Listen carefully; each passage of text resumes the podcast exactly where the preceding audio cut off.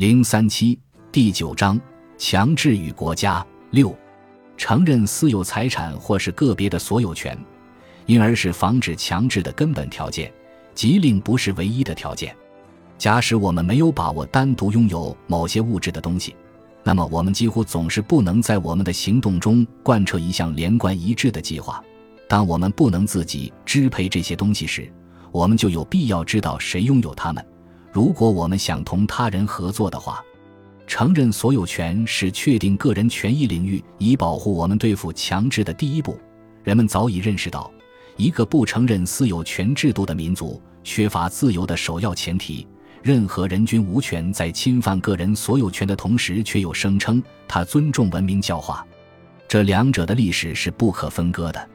现代人类学也证实，早在原始阶段，私有财产就已非常明显的存在了。作为处理人同其自然环境亦或其人为环境的物质关系的法律原则，所有权的根源在于它是每一个在文明意义上讲的正常有序活动的最主要前提之一。然而，在现代社会里，个人拥有财产并不是保护其不受强制的必要前提，这个前提是使他得以执行自己的计划所需要的物质手段。不应全部处于其他唯一一个人垄断的控制权之下。现代社会的成就之一是，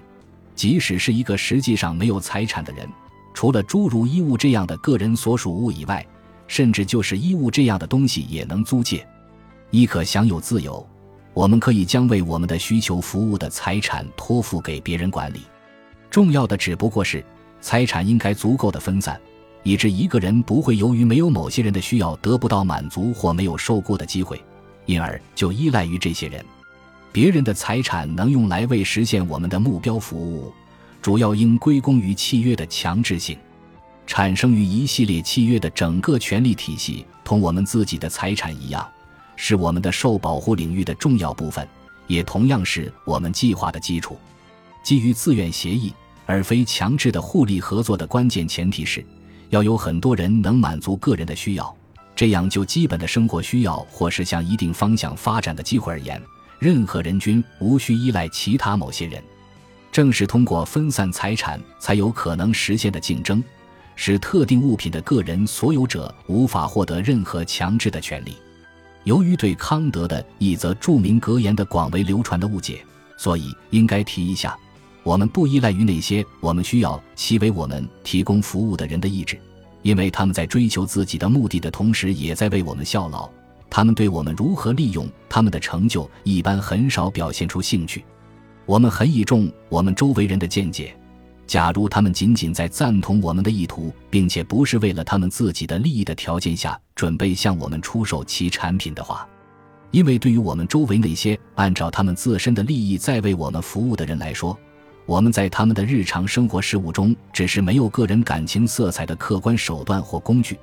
故而我们可以指望得到完全陌生人的这样的服务，可以利用这些成就达到每一个为我们所期待的目的。在那些追求其目标而必不可少的资金或服务紧缺，并因此必定受到这个或那个人控制的地方，需要财产和契约规则来划定个人权益领域。这一点适用于通过人类的努力所获取的大部分利益，可是却并不符合所有情况。有些服务设施，比如卫生设备或是交通道路，若是一旦兴建起来，在正常情况下便足够所有想要使用它们的人来利用。提供这种设施历来属于被公认的公共事业领域，而分享使用它们的权利是受保护的个人权益领域的一个重要部分。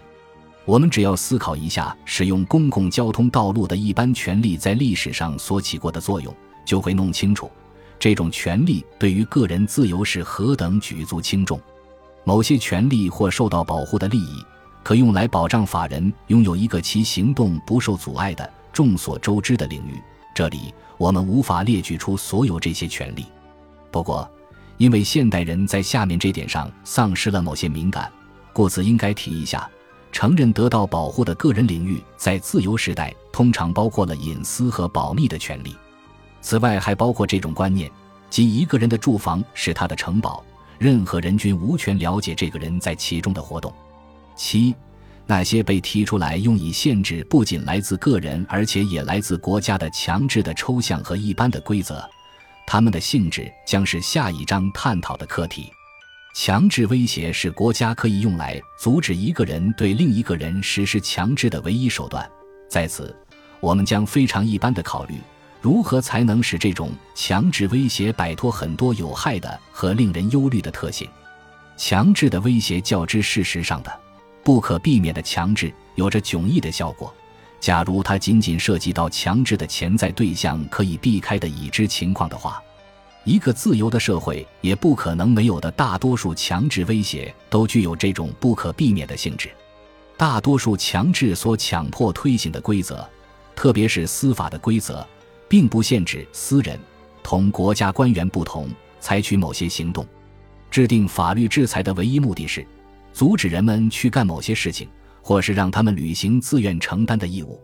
假如一个人事先知道，如若他处于一种情况下，他就会受到强制；假如他可以避免使自己处于这种情况下，那么他是决然不会受到强制的。至少，假使实施强制的规则不是用以针对一个专门的人，而是在同样的情况下以同样的方式被用来对待所有的人，那么这些规则的作用。同影响人们计划的任何一种天然障碍的作用没有任何差别。